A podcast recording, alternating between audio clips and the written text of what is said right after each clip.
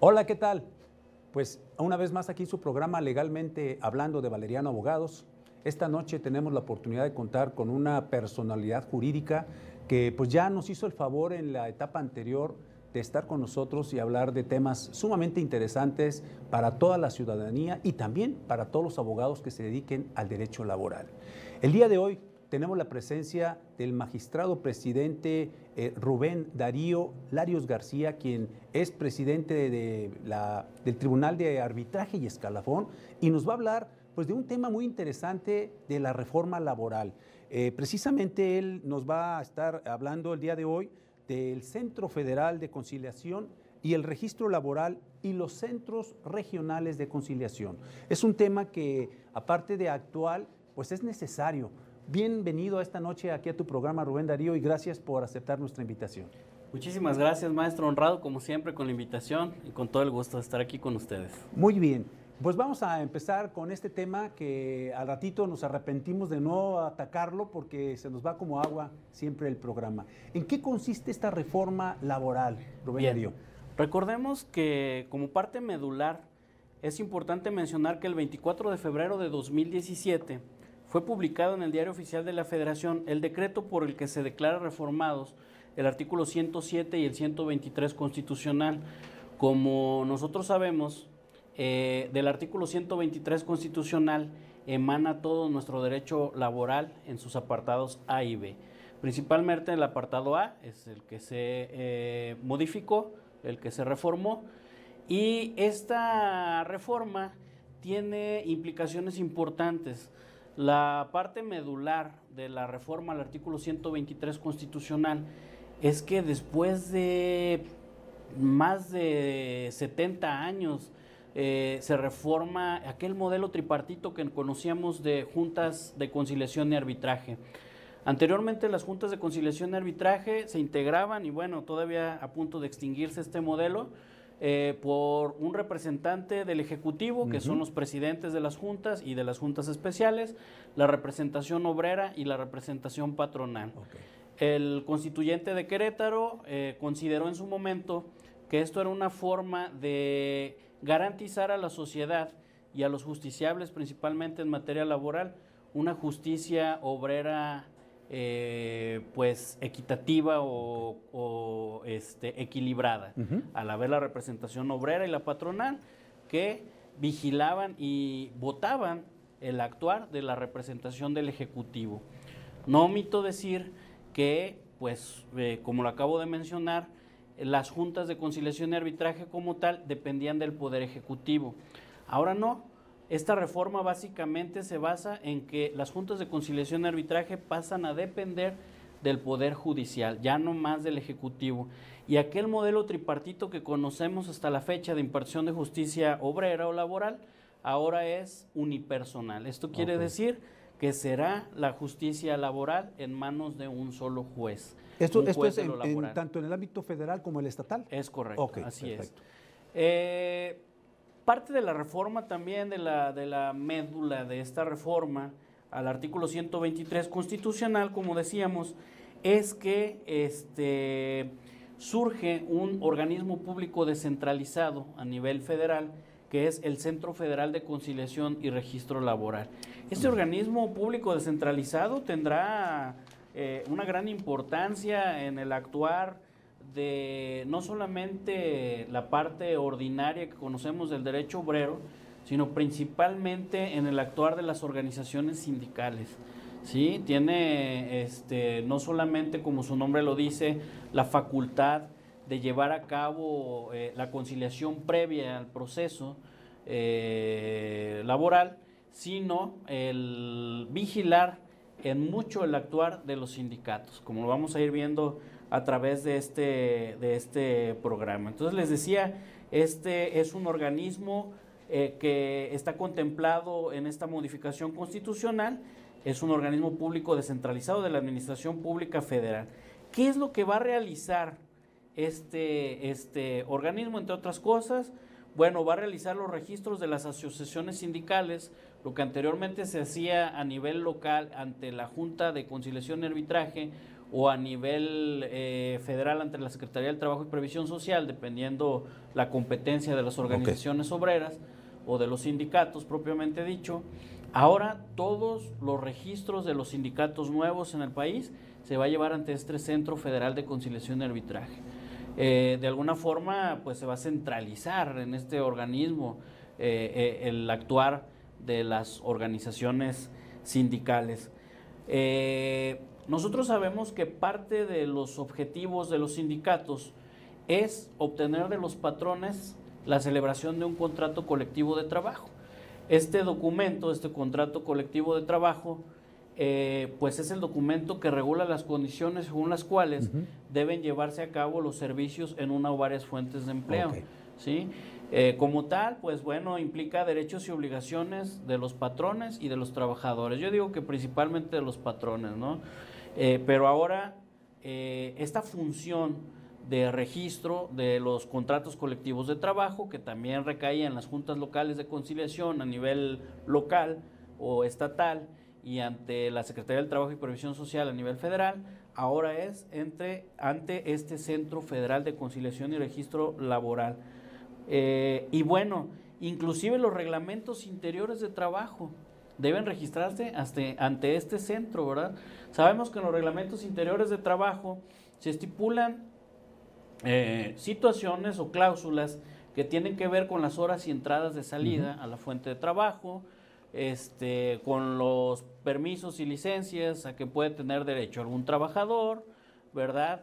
Eh, con los periodos de tolerancia, a lo mejor dentro del ingreso eh, a las fuentes de trabajo, los días señalados para dar mantenimiento a la maquinaria, hablando de eh, las fábricas, ¿sí? dar mantenimiento y limpieza a las fábricas, etcétera. Entonces, este tipo de reglamentos interiores de trabajo también deben ser ya registrados ante el Centro Federal de Conciliación y Registro Laboral. Este Centro Federal de Conciliación y Registro Laboral debe garantizar el ejercicio pleno de los derechos colectivos.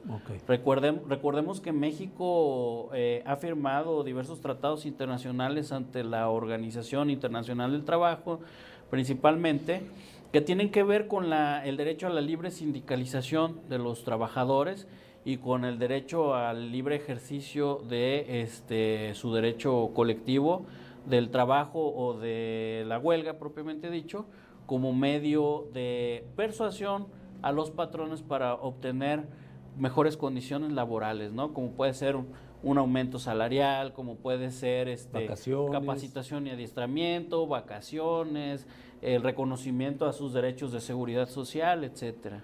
A ver, Rubén, entonces para que la gente, eh, eh, bueno, ahorita yo siento que los abogados y sobre todo los que se dedican a la materia laboral te están entendiendo perfectamente, pero a lo mejor algunos que no manejamos tanto esa materia, eh, no estamos así tan, tan, eh, pues tan fácil de, captar esto y yo creo que la gente, el público en general, pues va a decir, no, caray, pues qué dijo el magistrado, ¿no? Pero a ver, para un poquito eh, simplificar, sabemos que ustedes son muy técnicos porque tienen toda esa capacidad y ese conocimiento. A ver, una de las, de las ventajas de la reforma, estamos hablando de la primera que viene siendo el centro de conciliación. Esto quiere decir que si bien es cierto, digo, y hablo un poquito por la poca experiencia que tengo en esta materia, cuando hay un asunto laboral, eh, acude uno a la junta, o bueno, todavía están ahí las juntas, y al empezar siempre, a ver, cinco minutos para ver si llegan a un arreglo. Pero pues eso, eh, eso y nada yo creo que es lo mismo porque eh, está enojado el patrón porque lo demandó el trabajador. el trabajador está molesto porque a lo mejor lo despidió o no le dio algún beneficio. ¿Tú crees que se van a arreglar en cinco minutos y aparte de eso, los abogados que los representan, a veces no hacemos mucho por porque haya la conciliación, al contrario, queremos el pleito, entonces eso no funcionaba antes. Ahorita con este centro de conciliación, ¿cuáles son las ventajas que se van a tener? Vamos hablando por, desde este punto de vista. Además de el tratado de libre comercio con Estados Unidos y Canadá, que fue parte de lo principal que instó esta reforma constitucional eh, al artículo 123 principalmente y lo que nos interesa en la parte laboral, eh, efectivamente, maestro, qué bueno que toca el tema. Eh, con el modelo que se tiene hasta la actualidad, y, digo yo, a punto de extinción, desafortunadamente el exceso de trabajo muchas veces de las juntas de conciliación, que no es nuevo para nadie, este, como en todos los juzgados, ¿no? En la materia que digamos, yo creo que hay, este, están rebasados con el cúmulo de trabajo. Pero más ahorita en laboral y familiar son los que llevan la punta. ¿eh? El tema laboral, yo creo que en lo que respecta al tema laboral tiene mucho que ver con las crisis económicas, no solamente a nivel nacional, sino mundial, ¿no? Entonces, eh, bueno, no es una novedad que el personal de las juntas está rebasado con el trabajo. Y lo cual, como usted bien apunta, implica que muchas veces eh, aunque el artículo 873 al 876 y demás de, eh, relativos de la Ley Federal del Trabajo establecen como primera etapa una etapa conciliatoria, eh, pues no podemos hablar de una real conciliación cuando las partes acuden ante la autoridad, como usted bien dice, un, patrón molesto porque tiene una demanda nueva y sabe que eso le va a representar pues una erogación económica, poco o mucho, pero va a gastar ¿verdad? Tan solo en sus asesorías ante el abogado. Y un trabajador preocupado porque se quedó sin su fuente de ingresos. Entonces el estado de ánimo de entrada de estas dos personas, pues está mal, ¿no? Está por los suelos. Y si le sumamos un servidor público, funcionario, que está presionado por su trabajo y les dice, pues vayan platicando en lo que voy abriendo la, la, audiencia, ¿no? Sin mucho ánimo de este, llegar Ya platicaron, no llegaron a ningún arreglo, perfecto, seguimos, ¿no? Y es cuestión de tres minutos lo que le dedican a la conciliación, que no necesariamente es lo más óptimo. Por sentido común, ¿no le convendría mejor al funcionario tratar de llegar al arreglo? Y me quito ese asunto. Considero que sí. En vez de, lo estoy siguiendo y voy a durar cuánto tiempo en resolverlo. Pero, ¿qué te parece si continuamos? después del corte, porque como dije al principio, esto se va a ir como agua. No le cambie, regresamos aquí a su programa Legalmente Hablando. Hola, soy el licenciado Francisco Valeriano y soy el director general del Centro de Rehabilitación de Adicciones Dios por Siempre Deluxe. Ven, conoce nuestro tratamiento.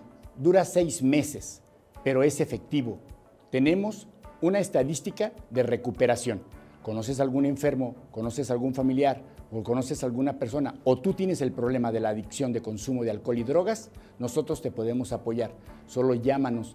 Tenemos el teléfono 3336 51 75 22 o el celular de emergencias 33 37 20 69 29. Están los padrinos Saúl y Fabián o la madrina directora Antonia.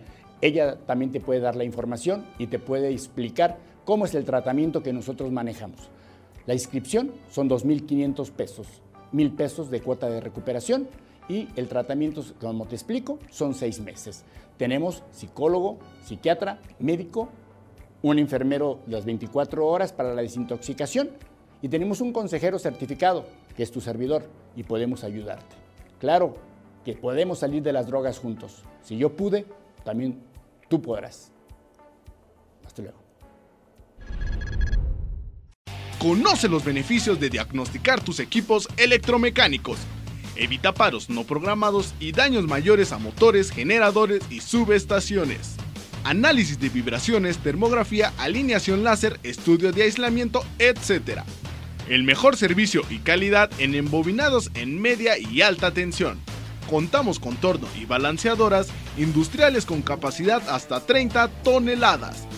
Temisa Soluciones Electromecánicas www.temisa.mx.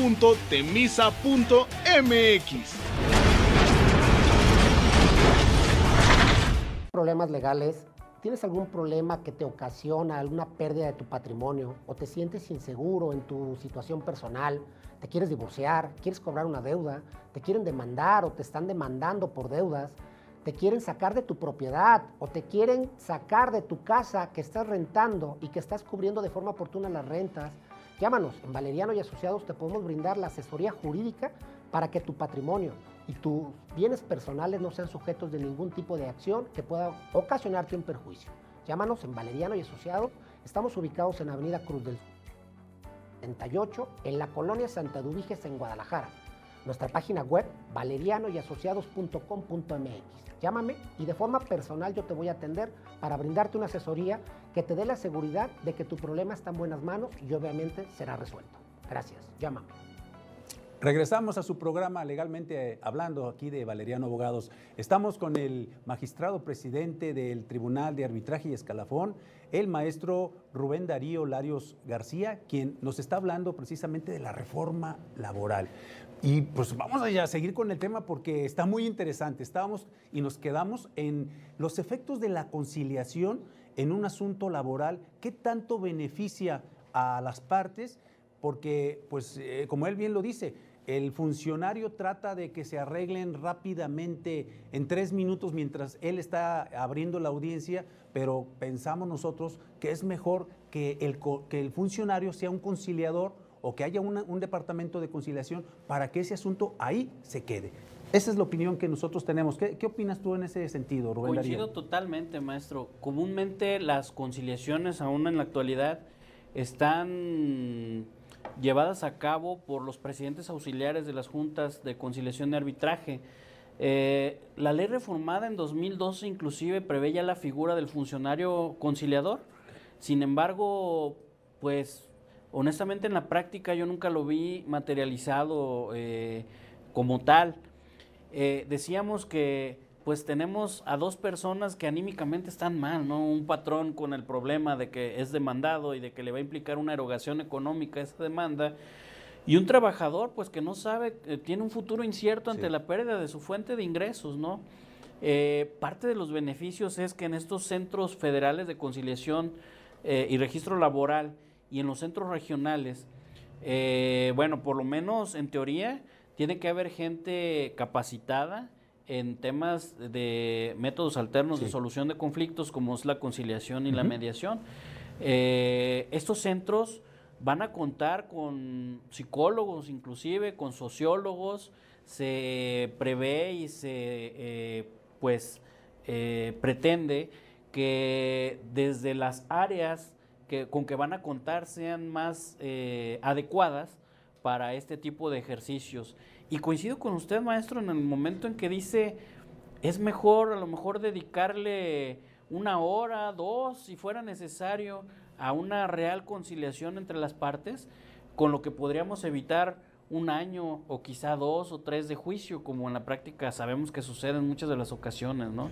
Y eso es uno de los beneficios. Sobre todo, eh, Rubén Darío, porque tuve la oportunidad de, estudiar eh, este, la cuestión de métodos alternos, y ahí aprendí eh, en el Instituto de Administración Pública, donde tú, yo sé que impartes cátedra y ahí nos saludábamos cada sábado. Un saludo a nuestro amigo Adrián Ruelas. Eh, tuve la oportunidad de, ver que la conciliación son emociones y hablaste bien de los psicólogos, que ellos manejan las emociones.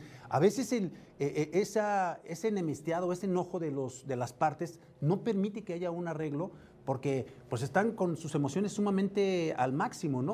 Pero si llega una persona bien capacitada y empieza a manejar esas emociones, puede lograr que lleguen a un arreglo satisfactorio para ambas partes y se van quitando asuntos que ahorita necesita la Junta y posteriormente el Poder Judicial eh, quitárselos. Evidentemente considero que el legislador ha caído en el entendido de que es importante aplicar los métodos alternos de solución de conflictos.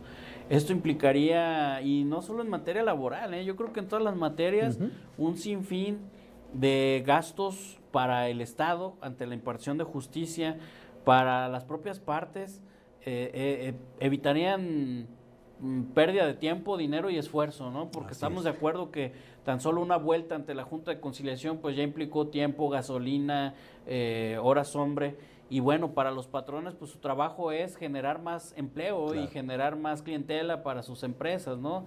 Eh, eh, hablemos del ramo que hablemos. Y para los trabajadores, pues producir. Si un trabajador ya perdió su trabajo, a lo mejor ese tiempo podría emplearlo en estar haciendo currículums, en capacitarse y en buscar, y, el dinerito que le un nuevo pues, empleo. le va a permitir a lo mejor un mes o dos meses este, estar este, eh, solventando sus gastos para estar con esa tranquilidad y no, no con la dificultad de que me van a dar el trabajo, no tengo dinero. Pues cómo ando buscando desesperadamente un trabajo cuando mi familia no tiene que comer. Así es. ¿verdad? Entonces, creo que ha sido muy acertada estos centros de conciliación y a mí me parece que es una oportunidad, pero con gente experta que realmente maneje esa conciliación para que haya pues arreglos eh, en forma eh, dinámica y que sean este, efectivos, ¿no? Eso es algo, me parece un, un acierto de la reforma laboral. Es un acierto y es parte de las bondades de la conciliación Perfecto. En, esta, en esta materia. De ahí tenemos entonces que el primero de mayo del 2019 se publicó ya en el diario oficial de la Federación también el decreto por el que se reforma, pues, eh, de manera muy medular nuestra ley federal del trabajo en materia de justicia laboral. Este, como les decía hace rato, esto implicó eh, modificaciones a la libertad sindical y negociación colectiva y se estableció de manera muy clara los procedimientos actuales para garantizar esa democracia sindical eh, que tanto ha sido también parte del reclamo de la sociedad este, al Estado, ¿no? El que quienes representan a las organizaciones obreras sean verdaderos líderes, sean eh, gente que realmente los trabajadores se sienten representados por ellos, ¿no? Eh, esta reforma es interesante porque tiende a acabar con simulaciones.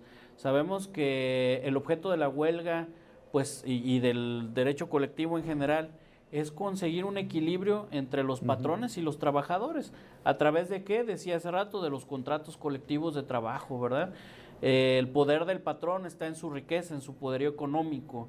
El poder de los trabajadores está en la unidad que se genera a través de los sindicatos, la unidad y la fuerza, exactamente. Aquí, hay un tema que a mí me parece muy interesante y creo que esta reforma también ha sido acertada y, quiero exponer porque creo que eh, todas aquellas personas que han intentado poner un negocio eh, han sufrido alguna vez este tipo de situaciones que a veces se prestan a la extorsión. El, sindicalismo, como tú bien lo dices, Rubén Darío, eh, que debe ser un beneficio para los trabajadores, eh, se ha prestado a extorsiones, a simulaciones para pues muchos patrones. Eh, vamos a explicar un poquito esto y bueno, tú nos das tu punto de vista, pero yo te digo lo que hemos vivido en el ámbito eh, laboral y lo que ha sucedido en la sociedad. Y creo que no es un secreto, ¿no? Porque eso mucha gente lo sabe. Alguien intenta poner un negocio, abre su licencia, consigue sus, su local, consigue todos los permisos que implica, empieza a laborar o a veces ni siquiera han empezado cuando en muchas ocasiones llegaba una persona que se decía representante de un sindicato y le decía, ¿sabes qué? Vengo a emplazarte a huelga. ¿Cómo que emplazarme a huelga? Sí, es que eh, si, si no me te alías conmigo o firmas con mi sindicato, te voy a, estallar la huelga y como consecuencia no puedes trabajar. Oye, pero ni siquiera, ni siquiera he abierto, no importa, pero no tengo ni trabajadores, o son mis, es mi hija, es mi hermano, es mi, mi papá, no importa. Si no nos das una cantidad, entonces eh, te estallamos la huelga y no vas a poder trabajar. Y entonces mucha gente decía, caray, pues entonces el sindicalismo en México, en vez de beneficiarnos, nos está perjudicando. Creo que esto se va a acabar, Rubén Darío es la tendencia.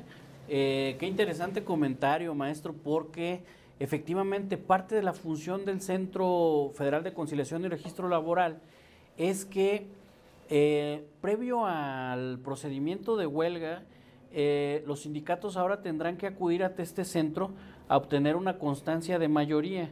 Esto implica que los trabajadores de una fuente de trabajo tienen que aceptar o tienen que validar que realmente primero ese, ese, sindicato los representa y segundo que ellos están de acuerdo con ese movimiento de huelga, ¿verdad? No debemos olvidar que la huelga es la suspensión temporal de labores llevada a cabo por una coalición de trabajadores, una coalición eh, llamada sindicato, una coalición permanente comúnmente que es eh, un sindicato, ¿sí?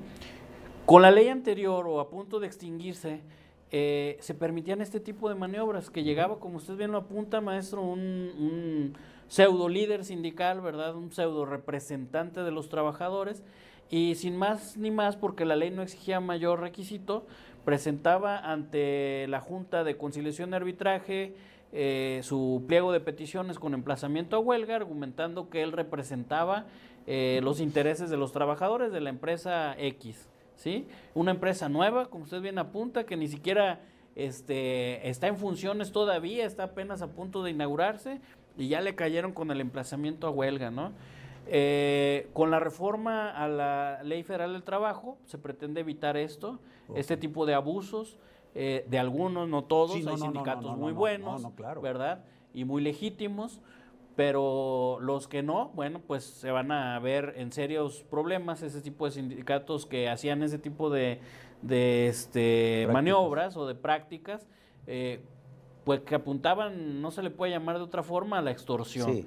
y ahora reitero, con ese candadito que el legislador plasma como previo a el que tengan que acudir ante el Centro Federal de Conciliación y Registro Laboral a, a obtener una constancia de mayoría, eso ya les implica que realmente los trabajadores digan si están de acuerdo o no con ese movimiento porque muchas veces los trabajadores ni siquiera estaban de acuerdo, decían yo no tengo problemas, apenas vamos a empezar a trabajar, este, o como usted bien lo dice, pues era un negocio familiar, ¿verdad? Y este, y, y ya estaba ahí un pseudo líder ostentándose como el representante de los, trabajadores, y quería llegar y. ¿Todavía no había trabajadores? Claro, entonces eh, yo siempre les he dicho para este tener eh, café, pues ¿qué se necesita? Café y agua, ¿no? Entonces no se pueden suspender labores donde no las hay de antemano, ¿no? Es ilógico. Sin embargo, a veces así sucedía en el papel. Se suspendían labores donde no las había, ni siquiera todavía se decía que se suspendían. Y esto no es otra cosa que una simulación, prácticas indebidas que se tiende a terminar con esto. Muy bien, pues vámonos a nuestro segundo comercial, caray, les digo, esto se va como agua, pero pues bueno, ya el magistrado es eh, la segunda vez que nos hace el favor de venir a este programa y ya sabemos que él es invitadazo, invitadazo de lujo para seguir viniendo a ilustrarnos. No le cambie, regresamos. En Esparza Monteón Abogados contamos con más de 30 años de experiencia en distintas áreas del derecho. Somos una empresa líder en recuperación y negociación de cartera vencida empresarial y personal en Esparta Monteón Abogados convertimos problemas en soluciones y soluciones en oportunidades.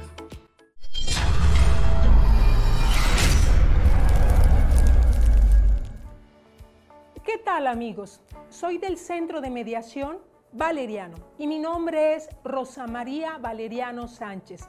Mi profesión es la psicología y como mediador certificado por el Instituto de Justicia Alternativa, estamos autorizados para poder hacer las juntas de avenimientos necesarias antes de un divorcio. Así también la escucha de menores.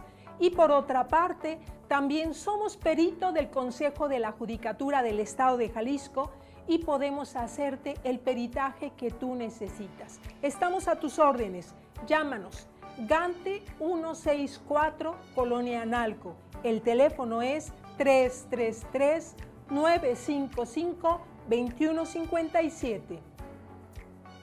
Licenciada, ¿qué pasa si mi inquilina no me quiere pagar la renta? Ok, ese es uno de los grandes problemas que tenemos ahorita por la situación sanitaria. Hemos detectado que tenemos muchos clientes que están pasando por este problema. Lo primero es acercarse con nuestros profesionales en abogado, Valeriano Abogados, para que podamos darle toda la asesoría. ¿sí? Revisar el contrato y ver los detalles del caso pero lo más importante es presentar una demanda, ya sea por rescisión o por terminación de contrato, el pago de las rentas y todas las consecuencias legales. Esta demanda se presenta ante un juez de lo civil y llevamos todo el procedimiento para poder que usted pueda obtener el pago de sus rentas. Hoy en dado caso, si usted cuenta con un fiador o un aval, también podemos demandarlo para afianzar esta demanda. Perfecto. Muchas gracias. De nada problemas legales, acércate con nosotros. En Valeriano Abogados manejamos todas las áreas del derecho. Civil, mercantil, penal, fiscal, familiar, contabilidad, laboral. Ven con los profesionales, tú ya nos conoces. Valeriano Abogados, estamos para ayudarte. 30 años de experiencia, usted ya nos conoce. Valeriano Abogados es hechos y no palabras.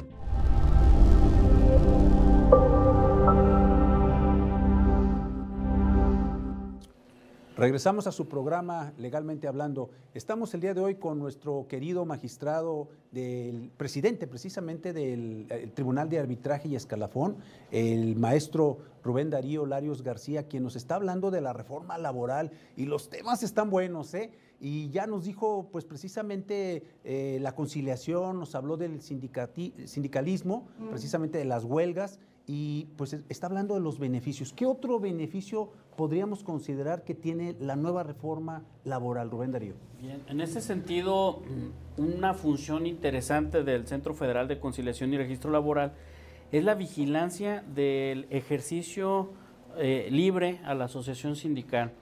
Este Centro Federal de Conciliación y Arbitraje, a diferencia de como se daba en la anterior ley, puede, a petición de las propias organizaciones obreras, eh, presenciar sus procesos de elección de sus representantes. Anteriormente, bajo el amparo, pues, de la, eh, ¿cuál es la palabra? De la, pues de la este, ley, de las no, bajo el discurso de la autonomía ah, sindical, eh, no era necesario que acudiera una autoridad o un fedatario a presenciar los eh, procedimientos de elección de sus representantes. Los dejaban solitos. Los dejaban solitos y, simplemente lo que ellos establecían en sus convocatorias, en sus actas constitutivas, en sus estatutos, en sus actas de asamblea electivas, eh, siempre y cuando reunieran los requisitos del 365 y siguientes de la ley anterior, era válido para la autoridad laboral y bueno, pues daba trámite a sus registros y a sus cambios de comité en sus directivas. Eh, esta nueva ley tiene de interesante en este aspecto que abre la puerta a que a solicitud de las organizaciones y para brindar una mayor certeza, eh, el Centro Federal de Conciliación y Registro Laboral haga presencia en los actos de elección de los representantes de los trabajadores, de los sindicatos. Eh, inclusive puede calificar y tiene que verificar que realmente haya una verdadera democracia en la elección de los representantes que es tan importante para los sindicatos. Esto ante la vigilancia, pues, de que el voto de sus representantes sea ahora personal, sea libre y sea secreto. Anteriormente había dos o tres, a lo mejor, candidatos a ser secretarios generales de un sindicato y bueno, pues cada uno tenía su grupito, ¿no? Y estaban viendo por quién votaba X o Y trabajador lo cual implicaba obviamente que puedes, quienes ganaban pues tenían este, ahí ciertas canonjías, ¿no? Eh, con el nuevo líder ante la organización obrera y el proteccionismo. Pero quienes perdían, pues, eh, aunque estaban agremiados a esa organización, pues había de alguna forma... Este, a un resquemor, ya, ya no los veían tan, bien, ¿verdad? Exactamente. Entonces, ahora mediante la garantía, reitero, del voto personal, directo, libre y secreto, este, pues se garantiza que haya una mayor objetividad y que realmente quien represente a los sindicatos pues sea eh, aquel que realmente obtuvo el beneficio de la mayoría de los trabajadores, que finalmente eh, es la máxima autoridad dentro de un sindicato, la asamblea, quienes lo integran, ¿no? Oye, Rubén, eh, esto quiere decir, ¿te acuerdas? Bueno, yo lo dije muchas veces y algunos maestros de la facultad nos dijeron, el sindicalismo en México es un cáncer y estoy hablando de hace años. ¿Esto significa que con esta reforma, de alguna manera ya esto se quitó? Desafortunadamente, digo, respeto, mas no comparto esa opinión porque no podemos generalizar que todos los sindicatos son malos. Eh, yo tengo experiencias de gente muy valiosa en los sindicatos, sin embargo yo he dicho eh, pues que es como todo, ¿no? Es como las religiones, ninguna, por lo menos que se diga cristiana, es tendiente a hacer el mal, sino a hacer el bien al prójimo, a amarnos los unos a los otros, etcétera, ¿no?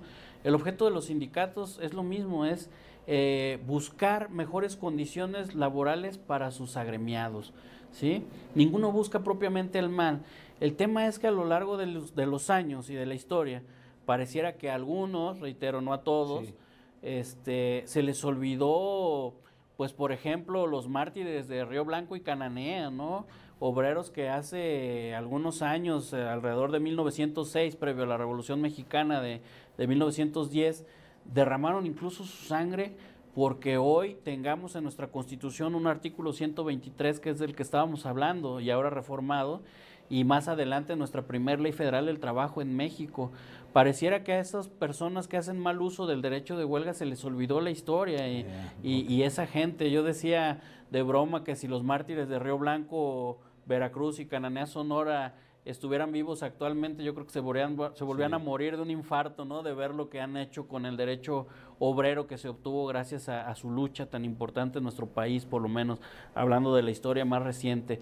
Y bueno, esta reforma, volviendo al tema, tiende o pretende regresar eh, a que se cumpla con ese verdadero objetivo y el espíritu de la ley eh, que tiene que ver con el tema colectivo, ¿no? De que quienes se dicen secretarios generales de sindicatos o líderes sindicales sean quienes realmente representan los intereses de los trabajadores y no un interés propio. Por eso, por esas uh, cuantas personas que olvidaron su verdadera función como líderes sindicales es que la sociedad en su mayoría tiene la idea pues de que el sindicato es un cáncer, son corruptos, sobre todo muchos patrones, ¿no? Que dicen, pues aquí nada más vienen y me piden mi cuota, me piden su cuota anual o me piden este prestaciones en especie y están viendo a ver qué más y qué más y qué más me sacan como empresa, pero realmente pues no trabajan, o sea, ¿qué hacen, verdad? De los trabajadores. De los trabajadores.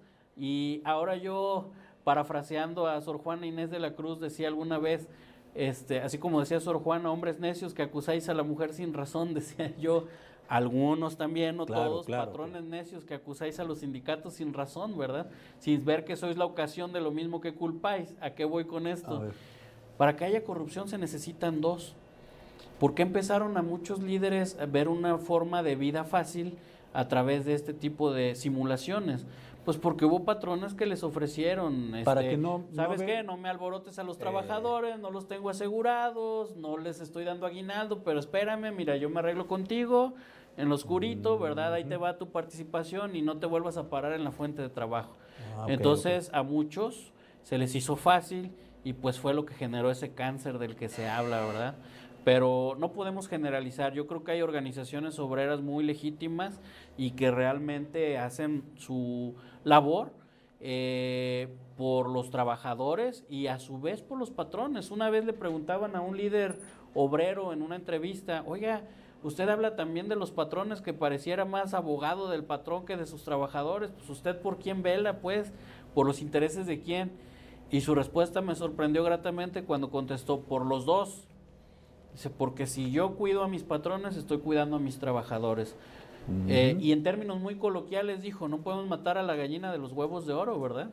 Este, si fomentamos con trabajadores bien capacitados, con trabajadores honestos, con trabajadores bien adiestrados, una mayor productividad, ellos van a generar riqueza y un patrón que tiene riqueza puede darles mejores prestaciones a mis obreros. Es, ¿no? es correcto. Y eso es lo que debemos entender todos. Ok, entonces voy a corregir. No hay malos sindicatos, hay malos algunos dirigentes. Hay malas personas, hay ¿verdad? malas, buenas Entonces, y malas el sindicalismo es lados. bueno, o sea, su propósito es bueno. Su propósito es bueno porque tiende a- al equilibrio Ujú. entre patrones y trabajadores. Y yo considero que el equilibrio, como todo en la vida, es bueno. Lo contrario sería a lo mejor volver a un estado de esclavismo moderno Sí, si no existieran los sindicatos, Estoy de ¿verdad? acuerdo, estoy de Digo moderno porque no me veo, no veo pues las fábricas con los este capataces azotando a los obreros como antes. Con ¿no? la tienda de raya, ¿no? pero sí veo patrones a lo mejor donde pasan por alto eh, el respetarle sus condiciones eh, generales de trabajo a los obreros, como el derecho a la salud, a estar inscritos en el Seguro Social, el derecho al aguinaldo, el derecho a- al pago de tiempo extraordinario cuando así se genera, ¿no? Entonces, esa es la función de los sindicatos, el velar porque se respeten este tipo de derechos que ya están establecidos en la ley. Fíjate qué importante es eh, escuchar a las personas que conocen. Eh, fíjate, ahorita antes de, de esta, de esta plática, la idea que yo tenía, y ahorita con lo que nos estás diciendo, nos abres nuestro punto de vista distinto. Sí. Y yo, eh, es cierto, ya ahorita estoy con otra idea, precisamente porque me lo está diciendo alguien que conoce y que nos está abriendo el panorama en el sentido de que sí hay beneficios. Cuando uno normalmente nomás ve, es que es la extorsión, y es cierto, se necesitan dos. Y eso no me había puesto a pensar. Sí. Uno nomás piensa, ahí están dando lata a los sindicatos, pero Sí. no. ¿Y tú qué hiciste?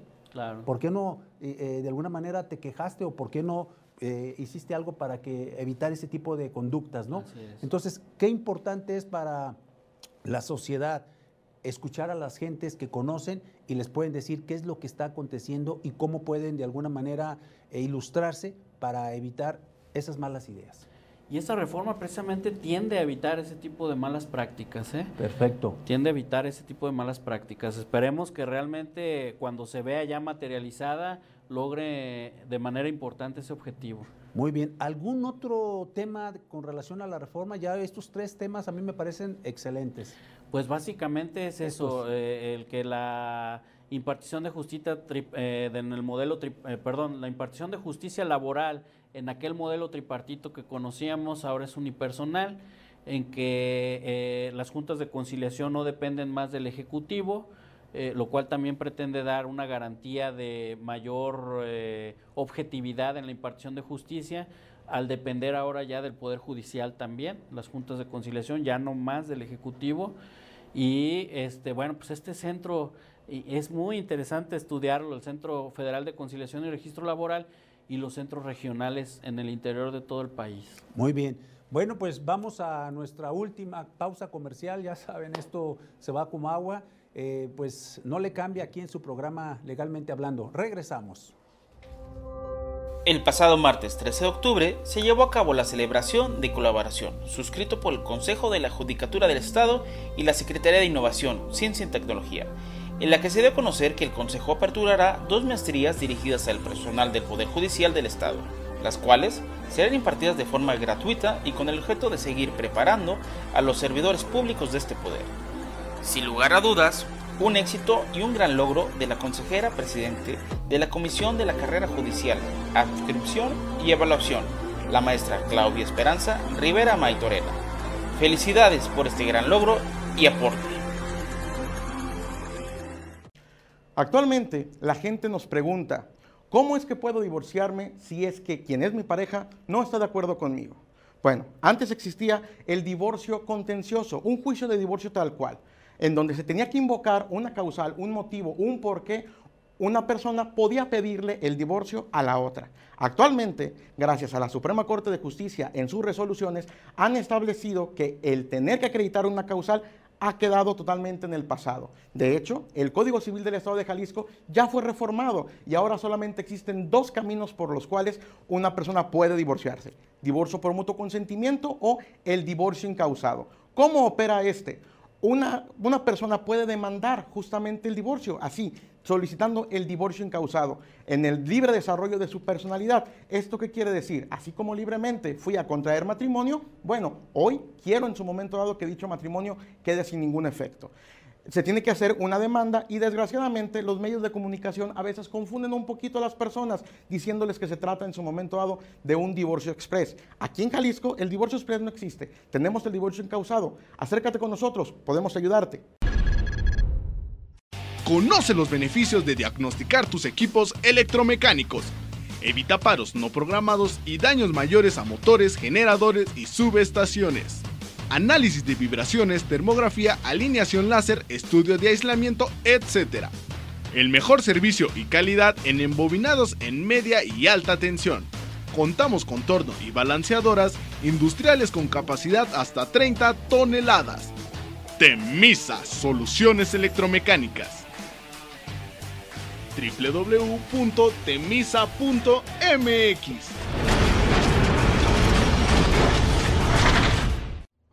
Hola, ¿qué tal?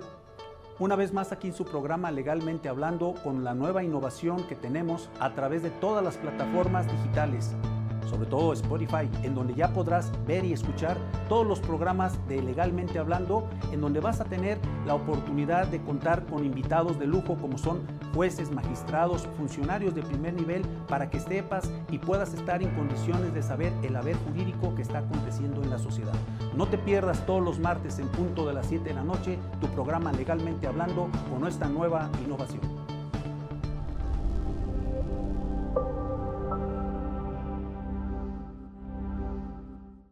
Regresamos a su último bloque aquí en su programa Legalmente Hablando de Valeriano Abogados. Ya estamos a punto de concluir en un ratito más, no sin antes agradecerle a nuestro amigo, el magistrado presidente del Tribunal de Arbitraje y Escalafón, el maestro Rubén Darío eh, Larios García, quien pues es eh, una persona que es muy capaz. Me gustaría que nos dijeras eh, un poquito de, de ti, Rubén Darío.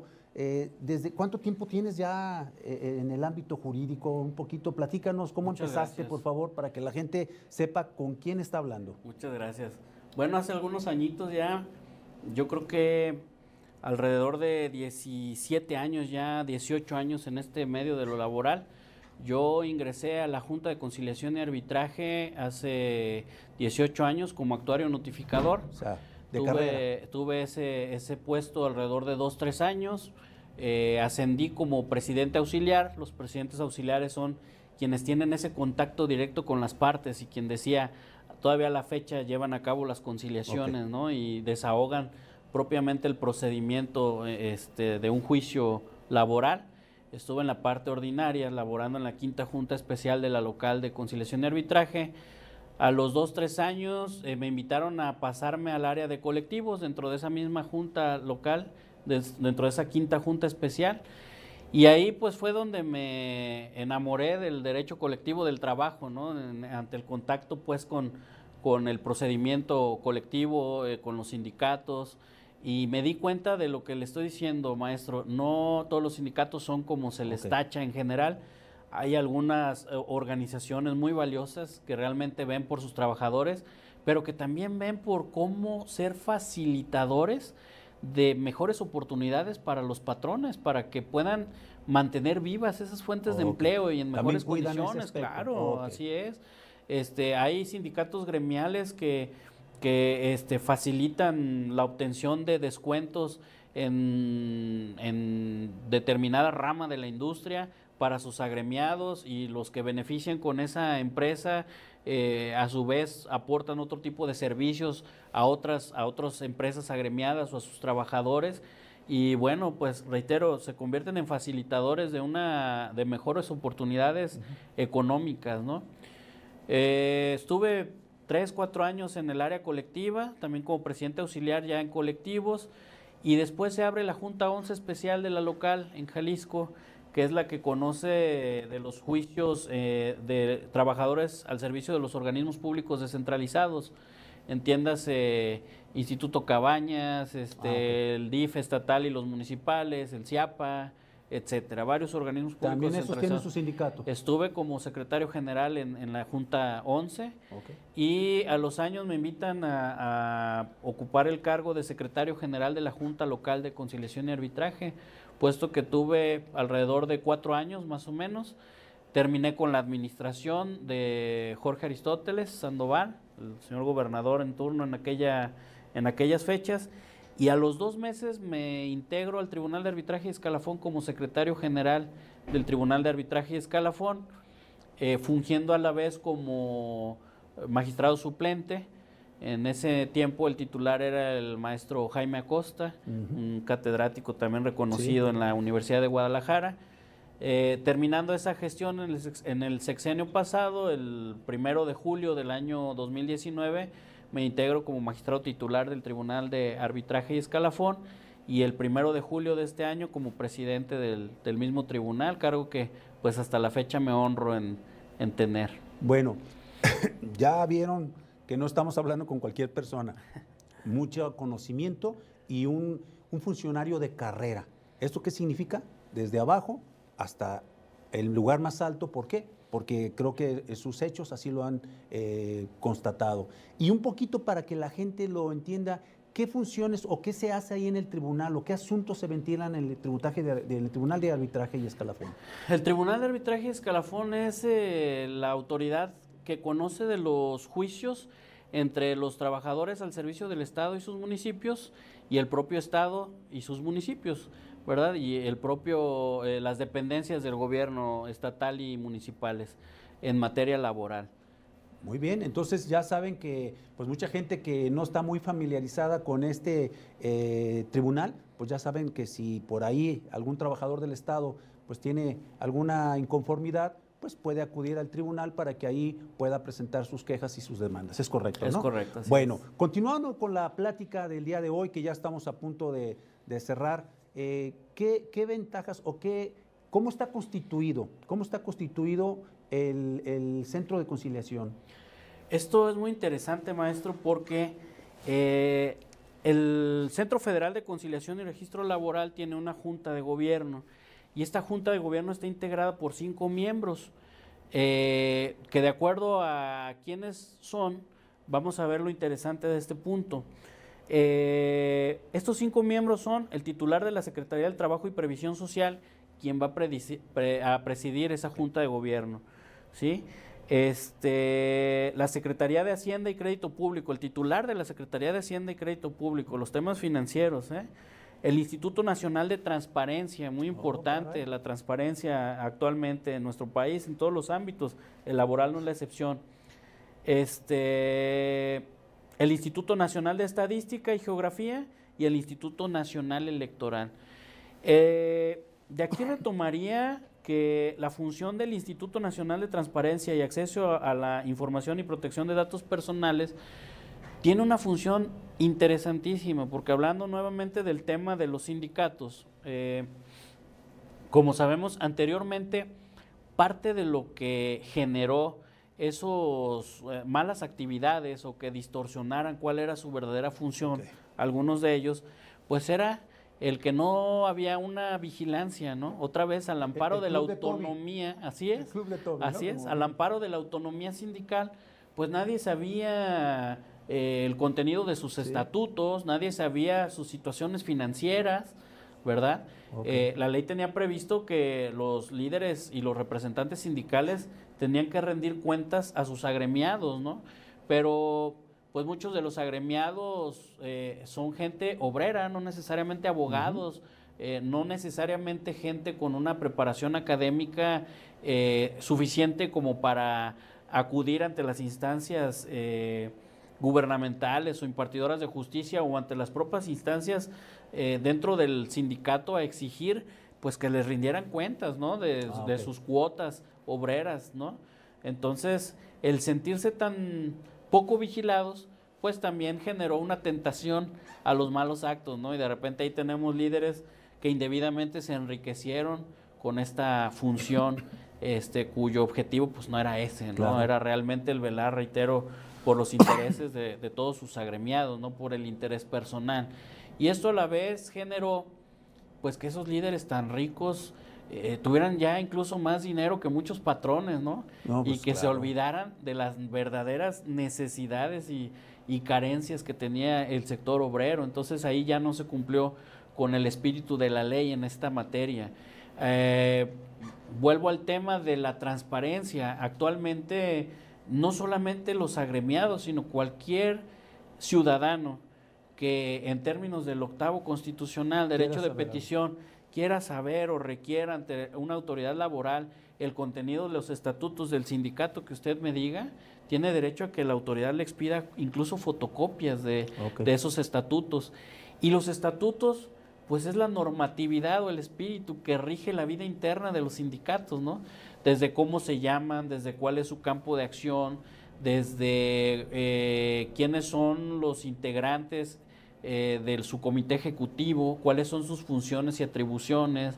Eh, ahí se establece cada cuánto van a celebrar asambleas ordinarias y extraordinarias, quién puede formar o no parte de esa organización, si la organización es, si la organización obrera es de empresa o si es gremial o si es este industrial, etcétera, ¿no? Y de ahí partimos para ver entonces, pues, que tienen que rendir cuentas también y que tienen que ser muy transparentes. ¿Y eso no, antes no lo hacían? La rendición. no, no, eh, ¿verdad? No, aunque estaba previsto para sus agremiados, reitero, no muchas veces les era exigido, entonces esto pues los hizo caer en la tentación. Actualmente ante la transparencia y el sentirse eh, vigilados, pues implica que tienen que hacer las cosas de mejor manera, ¿no? Y cumplir con la ley. Perfecto. Pues bueno, a mí en lo personal creo que con esto que hemos escuchado el día de hoy, me parece que la reforma ha sido muy acertada, porque sí, sí el derecho laboral y la cuestión de los sindicatos estaba muy, muy, muy guardado eh, en una cajita ahí y ahorita ya esta situación pues eh, se ha destapado para beneficio de la sociedad y de las empresas. Creo que por ahí va. Y también obviamente los trabajadores, ¿no? Es correcto, así es. ¿verdad? ¿Qué les podríamos decir, eh, Rubén Darío, eh, primeramente a los abogados laboralistas. Sabemos que esta área es muy, muy específica. No cualquiera se dedica al derecho laboral, aunque, aunque pareciera, pareciera, quiero aclarar, que es muy fácil, mi opinión, ya cuando se conoce un poquito toda la materia, es algo complejo, algo muy, muy, muy, muy este, técnico y, complejo. Parece sencilla, vuelvo a insistir, porque muchos dicen, ah, el derecho laboral, hasta antes, acuérdate, ni siquiera los abogados se, requería. Eran hasta gente que estaba ahí sin conocimientos o sin, cédula profesional. Sin cédula, pero no. Ya eh, esto se ha dignificado, pero se ha visto que sí es técnico y ya lo estamos viendo ahorita con tu preparación. Entonces, ¿tú qué les podrías decir a los abogados primeramente y después a la sociedad con relación a esta reforma laboral? Primero, a los abogados que, bueno, como todos saben, estamos viviendo una época trascendental en materia laboral. Nos está tocando ser parte de esta historia, que si la reforma es buena o es mejor, ya la historia nos lo dirá. Hay que capacitarnos, hay que actualizarnos todos los días Mm, la materia laboral no es la excepción.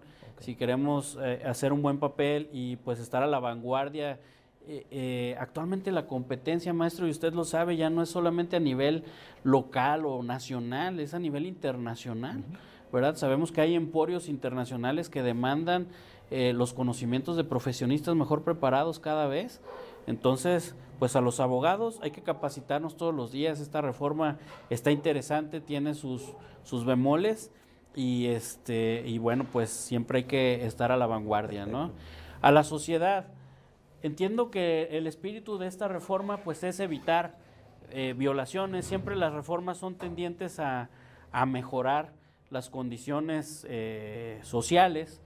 Eh, la materia laboral es muy importante porque yo siempre he dicho que es un termómetro social si hay leyes adecuadas y eh, impartidores de justicia bien preparados, hay una economía solvente y una economía solvente pues genera que haya todo lo demás, ¿no? Salud, educación y todo lo de seguridad, o sea, habiendo empleo y hablando de empleo bien remunerado, yo creo que es la base de muchas condiciones óptimas en un país, no solo, no solo en un estado. Algunos abogados patronales sugerían que para evitar este tipo de extorsiones que se daban en las empresas, se diera eh, la prueba del recuento previo al estallamiento de la huelga. Eh, esto es que se consultara a los trabajadores antes de suspender las labores en una empresa si estaban o no de acuerdo con el movimiento. En mi opinión, considero que esto sería un extremo que terminaría también con la esencia y el espíritu de la huelga. Yo me iría más eh, por un recuento rápido. La huelga no puede ser calificada antes de ser estallada, pero el tema es que muchas veces es engorroso el trámite y muchas veces la empresa dura mucho tiempo cerrado, lo cual extingue fuentes de empleo y eso a nadie nos conviene. La tendencia es fomentar fuentes de empleo sólidas y económicamente fuertes para que puedan generar pues mejores condiciones también para los trabajadores, ¿no? Y económicas en favor de la sociedad en general. Bueno, pues eh, ya nos agotamos el tiempo como siempre y pues queremos agradecerte, eh, Rubén Darío, tu presencia. Sabemos que eres una persona pues muy ocupada, pero muchísimas gracias por venir a ilustrarnos a los abogados y también ilustrar a la gente que desgraciadamente teníamos a veces eh, ideas erróneas. Y ahorita a mí en lo personal me aclaraste muchas que, me, me voy a llevar muy fortificadas a nuestra oficina, ¿no? Y pues agradecerte tu presencia y tu valioso tiempo. Al contrario, honrado con la invitación, como siempre, maestro, con todo gusto. Muchas gracias. Muchas bueno, compañeros, eh, los invitamos al próximo martes en punto de las 7 para que nos vea y nos escuche aquí en su programa Legalmente Hablando.